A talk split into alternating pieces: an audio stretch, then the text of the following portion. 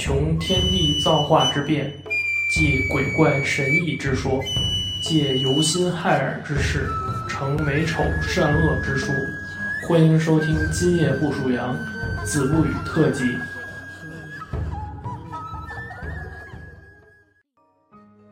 丰都知县，四川省的丰都县是传说中的人鬼的交接处。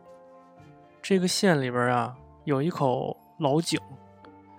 这口井呢，每年的百姓啊都要烧纸、烧钱跟一些贵重的物品，完了之后投入到这个井里边，耗费的金银啊、细软啊不计其数。老百姓通称都说是给这个阴曹地府交的纳税钱，用咱们现在的话说呢，就是一笔纳税钱。一旦吝惜啊、抠门不交这笔钱，这个县城啊就会生灾异，完了人们呢就会受这个阴曹地府所制裁。呃，刘知县呢，刘知县刘刚到这个四川省的这个丰都县上任。听说有这个风俗习惯之后呢，决定改掉这个陋习，啊，百姓都很害怕，跟这个刘刚刘县长说啊，说这个这个可不能改，这个是咱们这儿的风俗习惯啊。如果您要是不让我们往这个井里投钱的话，那咱们这可是要大祸临头的呀。但是这个刘刚啊，一意坚持，说了，这种风俗习惯还能够。任由他吗？我必须要打破这种风俗习惯。连公家的钱，就是说朝廷的钱，百姓这尚不能交得起，还要去交这个阴间的钱吗？嗯，这个百姓听了这个刘知县这么一说呢，就纷纷跟这个刘知县说：“那这个刘知县能不能到这个井底下去啊？到这个井底下去跟这个鬼神说明一下，完了我们这些老百姓也就好，也就好放心。”这个刘知县说：“这个鬼神到底在哪儿啊？”这个老百姓就说了：“说这个鬼神啊，就在这个井底。您从这个水井底下进去之后，就是鬼神的居住之地。我们这些老百姓啊，平时没有人敢去。”这个刘县长听了这话之后就说了：“为民请命，死又何惜呀？是不是？就那意思，就是我就是为老百姓去赴汤蹈火，死不足惜啊！就那意思。我当然必须要亲自前去啊！”完了之后，就命令他这个手下的人啊，取来那个长长、特别长的那种绳子，绑在自己身底下。完了，上面叫一些手底下人去拉、去放那个绳子。完了，自己就慢慢的去下井。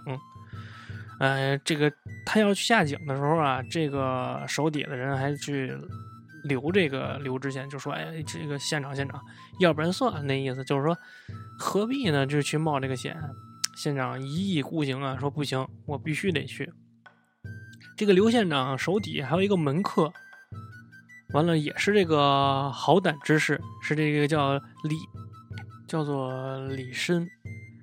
这个李申就说了，说这个刘县长啊，我也想知道这个鬼怪长什么样子，请让我与你同行。这个刘县长说，哎呀，你就不要与我同行了。这个李申说，没关系，咱们俩一起做个伴儿，我好保护县长的安全。两个人就一起进入到这个井中啊，这个进入这个井中大概有十五六米的样子。过去的人管这个十五六米啊叫做五丈，就是五丈长。五丈长和呃就是折合成现在的这个米数，差不多是十五六米的样子啊。这个黑漆漆的这个井中啊，突然就明亮了起来，一下就天光灿烂。只见这个城墙宫殿啊，跟这个外面就是井外啊，没有什么两样，没什么区别。只是其中的这个居住的这个居民啊，体型都特别的小，在阳光照耀下呢，哎，也没有影子，而且这人啊都飘着，你知道吗？这脚不沾地，哎，凌空而行，就是飘着。完了之后，这些人呢见到这个刘县长之后呢，就问这个县长说：“县长大人，您是这个阳间的官儿，来这里干什么呢？”刘刚就说了。说我为这个阳间的这个百姓啊，来请求免掉上缴的这个钱粮。哎呀，这个众鬼听说这个刘县长说了这话之后，都夸赞这刘县长啊，说有，这个刘县长还真是清官啊，有贤德什么的，都把这个手啊放在这个额头上，表示这个尊敬啊，尊敬这刘刘县长。这众鬼啊就告诉这个刘县长，说这个此事啊必须与包阎罗商量。完了，那个刘县长就说：“那那个包公在哪里啊？”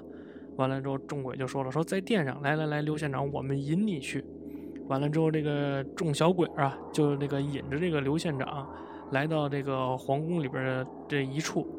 这宫殿里的一处呢，坐着一位这个代免官书的人。完了之后呢，七十多岁，容貌啊这个端正严肃。这个众小鬼就传呼道：“刘县长到此。”这个包公下台阶相迎。哎，这完了之后也给这个刘县长啊作揖敬礼，请他到这个上座。说的这个刘县长啊，这个阴阳相隔，不知道这个刘公来此是为了什么事儿呢？这个刘县长也是对这个包公特别的客气啊，也是站起来拱手。完了之后就说道：“说这个丰都啊，连年水旱水灾旱灾，这个百姓啊已经就竭尽全力的应付了。”这个朝廷的这个税银啊，都是快交不起了，哪能再交咱们这个阴间的钱啊？这个百姓实在是太苦了，实在是没有钱了。说我呀，冒死跑到这个地下来，正是要为这个百姓请命，还希望不那个包公您能够高抬贵手，完了之后呢，让百姓不要再交这个阴间的钱了。这个包公听完这个刘县长说的话之后啊，就是哈哈大笑，说的说这个世间啊，这个妖僧恶道啊太多。拿这个鬼神当借口罢了，他们诱人做法事骗取钱财，为此呢骗得这些老百姓的倾家荡产者啊不下千万。我们鬼神和阳间阴阳相隔，所以没办法让家家户户知晓他们的这些把戏啊，拆穿他们的所谓的这个骗术。刘公为了百姓啊，破除这个鄙陋的这个风俗啊，即使不来这里，又有谁敢违抗呢？今天更是这个亲自啊冒险前来我们这儿，哎呀，真是这个人勇兼备啊！反正这个包公也是跟这个刘县长客气了一番，夸了夸刘县长这个仁德跟这个为百姓着想的这个方面。